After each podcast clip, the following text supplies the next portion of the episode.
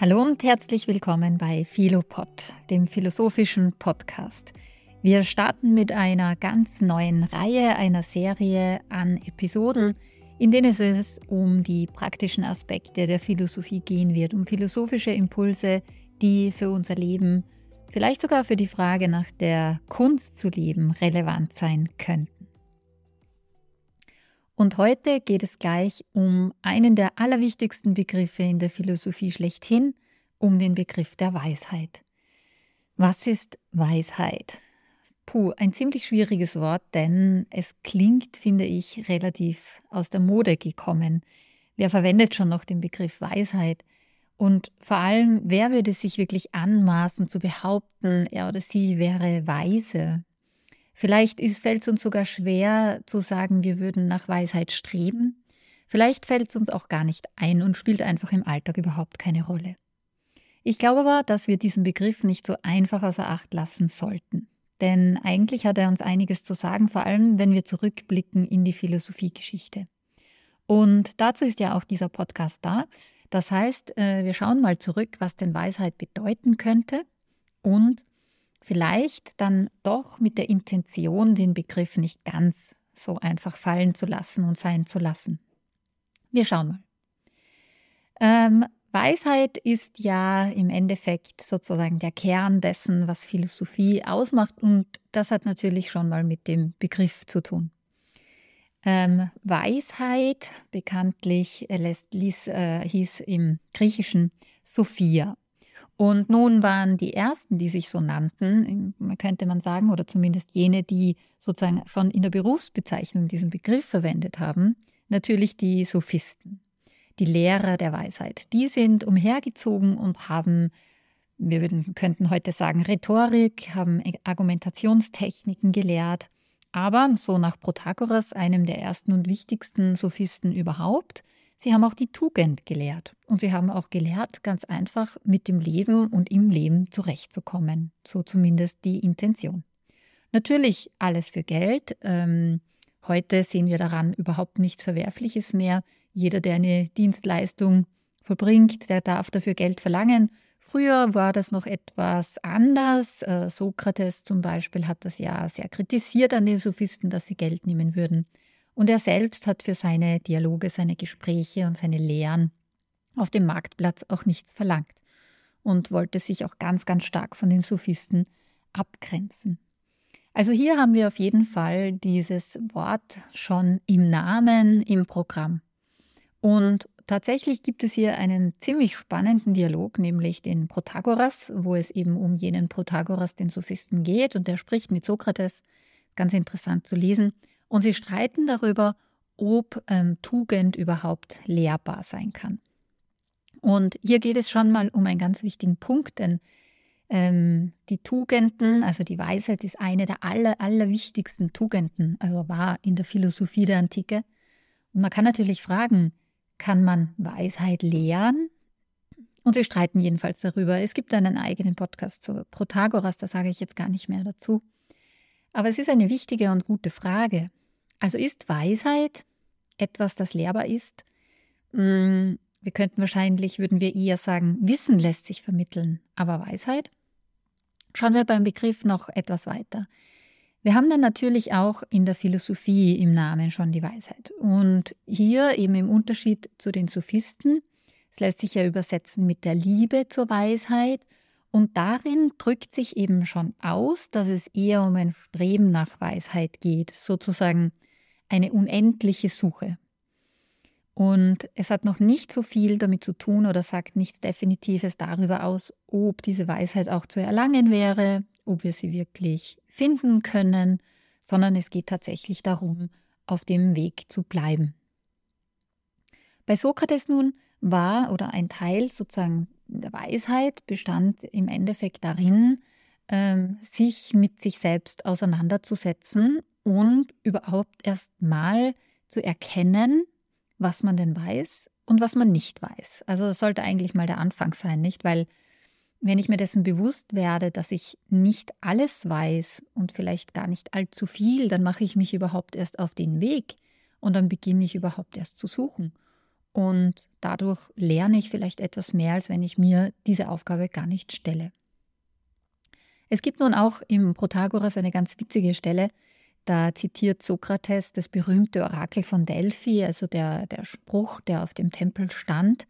Äh, da stand ja Knote Seauton, erkenne dich selbst. Und man sagt ja immer, man spricht das auch Sokrates zu, als sozusagen, er hätte das gefordert, erkenne dich selbst, betrachte dich und so weiter.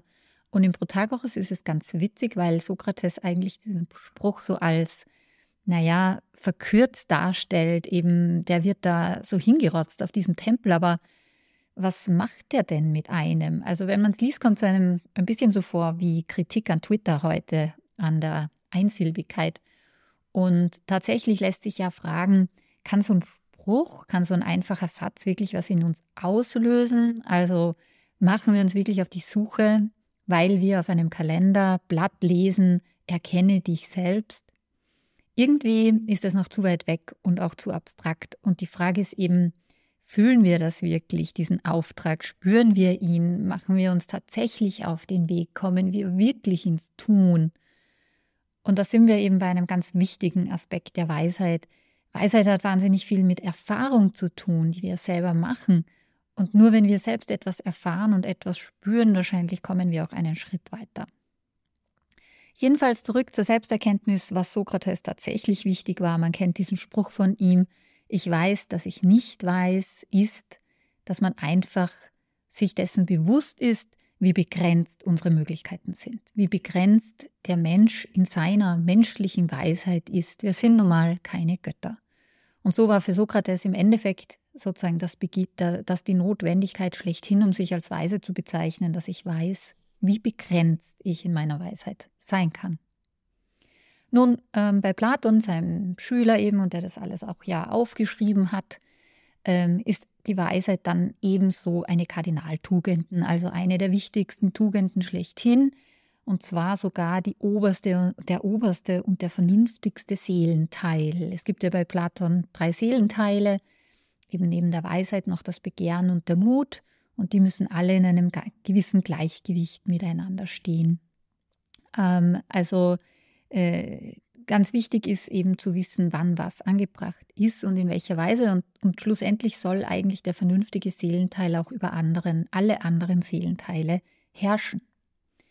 Nun, auch bei Platon ähm, ist es so, dass wir relativ schwer sozusagen zur Wahrheit vorstoßen können und ähm, uns im Endeffekt immer nur auf den Weg machen können. Also die richtigen Fragen stellen, äh, nicht aufgeben, die Wahrheit immer wieder suchen.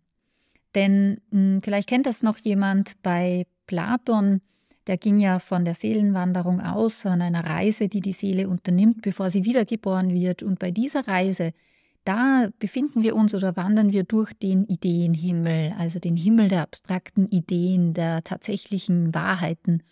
Und wir haben sie da schon mal geschaut, aber wenn wir wiedergeboren werden, müssen wir, wir aus dem Fluss das Wasser des Vergessens trinken und wir vergessen es wieder. Das heißt, philosophieren würde dann bedeuten, zu versuchen, sich an die Wahrheit und an die geschaute Idee zurückzuerinnern. Und das alles, die ganze Suche funktioniert eben nur, wenn ich mir dessen bewusst bin, dass ich dort noch nicht angekommen bin. Und Platon sagt auch mal tatsächlich, er formuliert es so, der ist nicht weise, der sich dünket, dass er wisse, sondern der ist weise, der seiner Unwissenheit inne geworden. Also alles so ein bisschen eine Aufbruchstimmung, könnten wir sagen. Ähm, und im Endeffekt auch eine Wertschätzung der Begrenztheit und des Unvermögens. Und äh, Cicero hat das, finde ich, noch cooler auf den Punkt gebracht, nämlich, ähm, ja, also auch so, so formuliert, dass man erstmal drüber nachdenken muss eine Zeit lang. Er hat gesagt, der weiseste Ausspruch von allen, die einzig wahre Weisheit liegt darin, nicht zu glauben, dass man weiß, was man nicht weiß. Ähm, also im Endeffekt mm, sozusagen gegen jegliche zu große Überzeugung von mir selbst und ähm, ja, ähm, wie sollte man sagen, Arroganz, Eingebildetheit und was ich dort, was ich denn nicht alles weiß. Diese berühmte Besserwisserei. Ähm, all das sozusagen galt in der Antike nicht als tugendhaft. Ne? Das äh, wird die, die Weisheit ähm, findet nun bei Aristoteles noch einen, ja, könnte man sagen, praktischeren Touch. Er bezeichnet hier auch, er unterscheidet zwischen theoretischer und praktischer Weisheit und die praktische Klugheit wird übersetzt, also oder ähm, hieß im Griechischen Phronesis.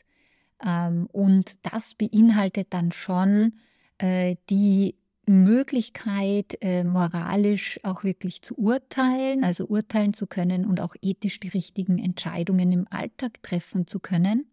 Also eine sehr praktische Dimension. Einfach zu wissen, wie richtig zu handeln ist. Das wäre sozusagen diese praktische Klugheit. Und ähm, gerade da sehen wir dann, dass Weisheit eben nicht nur mit Wissen und vor allem schon gar nicht nur mit theoretischem Wissen in Verbindung steht, sondern eben mit dem Streben auch nach einer Einsicht, aber entsprechend der eigenen Lebensführung, also entlang der eigenen Lebenserfahrungen. Und so ähm, ähm, beinhaltet eben Weisheit tatsächlich äh, das Wissen plus der Lebenspraxis. So stellen wir uns das ja vor im Grunde. Michel de Montaigne ähm, hat das so ähnlich gefasst, indem er gesagt hat, und wir befinden uns jetzt schon um 1500, es mag sein, dass wir durch das Wissen anderer gelehrter werden. Weiser werden wir nur durch uns selbst. Also wieder die eigene Erfahrung, die Praxis ist eben dabei ganz, ganz wichtig. Nun, in der Aufklärung ähm, und äh, bei Kant sehen wir natürlich, dass Weisheit ganz stark mit dem Vernunftgebrauch äh, einhergeht. Das heißt, äh, der richtige Gebrauch der Vernunft steht hier im Mittelpunkt. Und man kennt natürlich das Diktum von Kant, wenn er sagt, sapere aude, habe Mut, dich deines eigenen Verstandes zu bedienen.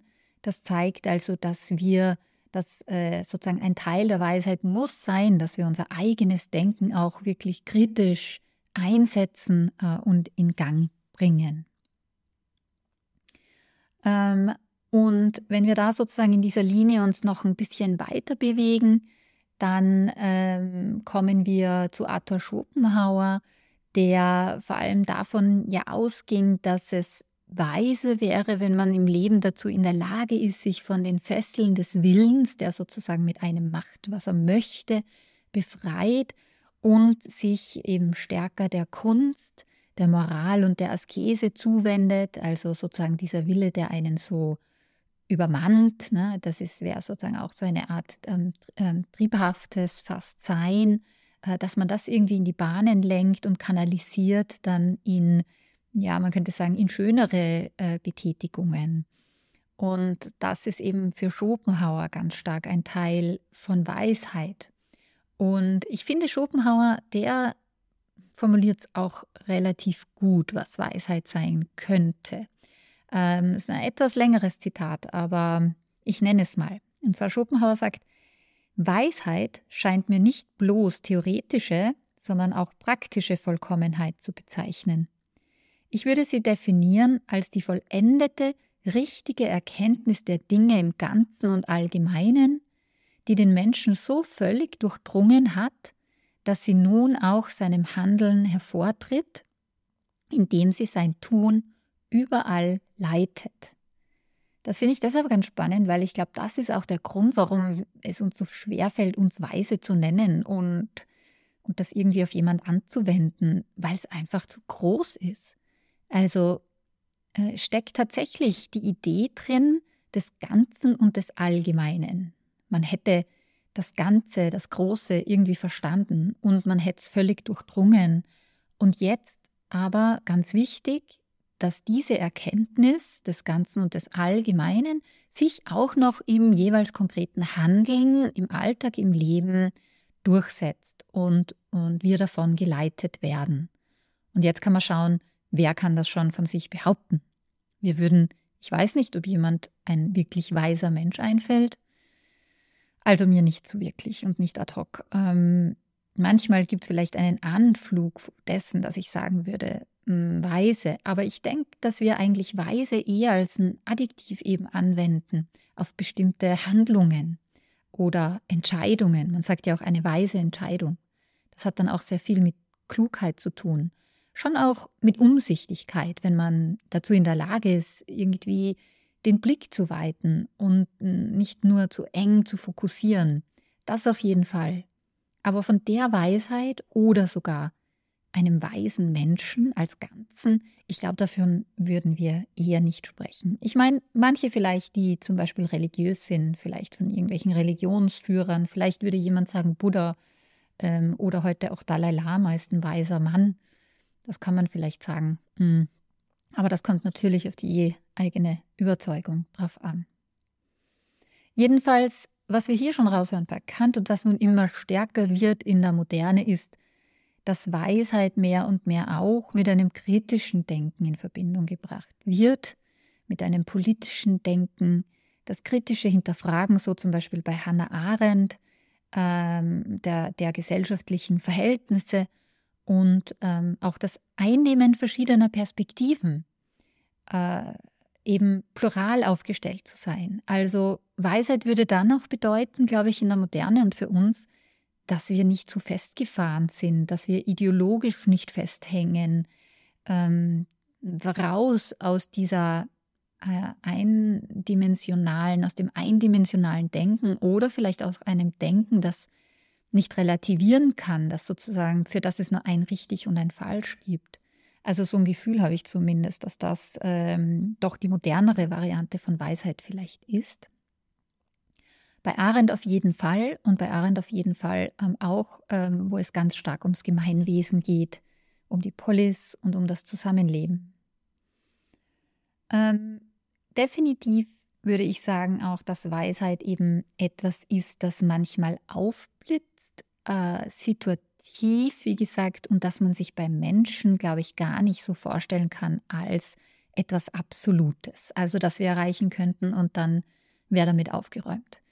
Ja, das äh, ist, glaube ich, recht schwer, sich das so vorzustellen. Noch dazu, Weisheit, wenn wir es als offenen Prozess verstehen des Lernens und der Selbstreflexion und des kritischen Denkens, dann muss ich ja auch immer was tun und wandeln. Und im Endeffekt, damit ich lernen kann, muss ich ja auch immer wieder scheitern. Und ich muss irgendwo vielleicht sogar mal hm, an eine Wand geraten, die sich mir gerade nicht öffnet. Und darüber hinaus zu gehen dann, einen Perspektivenwechsel vorzunehmen und den nächsten Schritt zu wagen, das würde ich zum Beispiel schon als ein Streben nach Weisheit zumindest bezeichnen. Also eigentlich ein lebenslanger Weg, aber dann doch vielleicht auch eine gewisse Orientierung.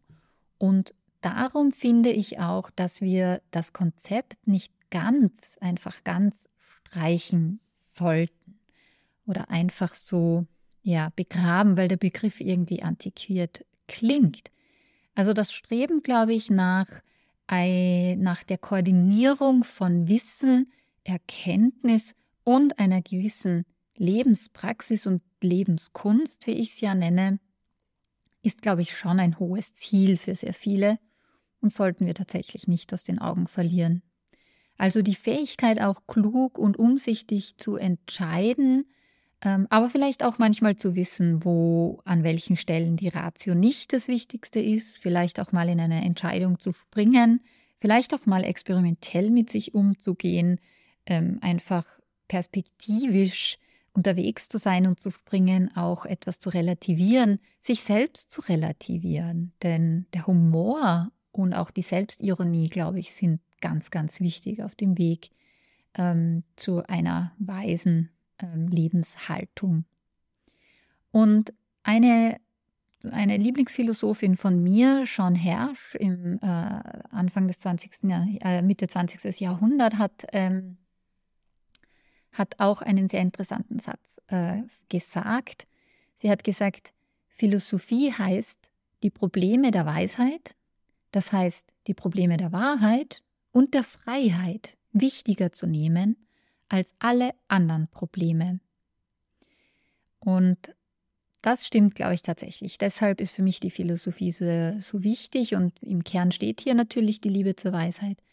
die Fragen zu stellen. Also mit Problemen und Joe Hersch hat die Fragen unglaublich geschätzt. Ähm, die Fragen eben nach der Wahrheit, nach im ethischen vielleicht auch nach der Richtigkeit weiterzustellen, nicht stehen zu bleiben, immer mehr in die Tiefe zu graben, aber auch in die Breite zu gehen und vielleicht den Blick zu weiten. Und eben, was bei John Hersch ganz wichtig war, vor allem die Fragen nach der Freiheit äh, immer und immer wieder in den Blick zu kriegen.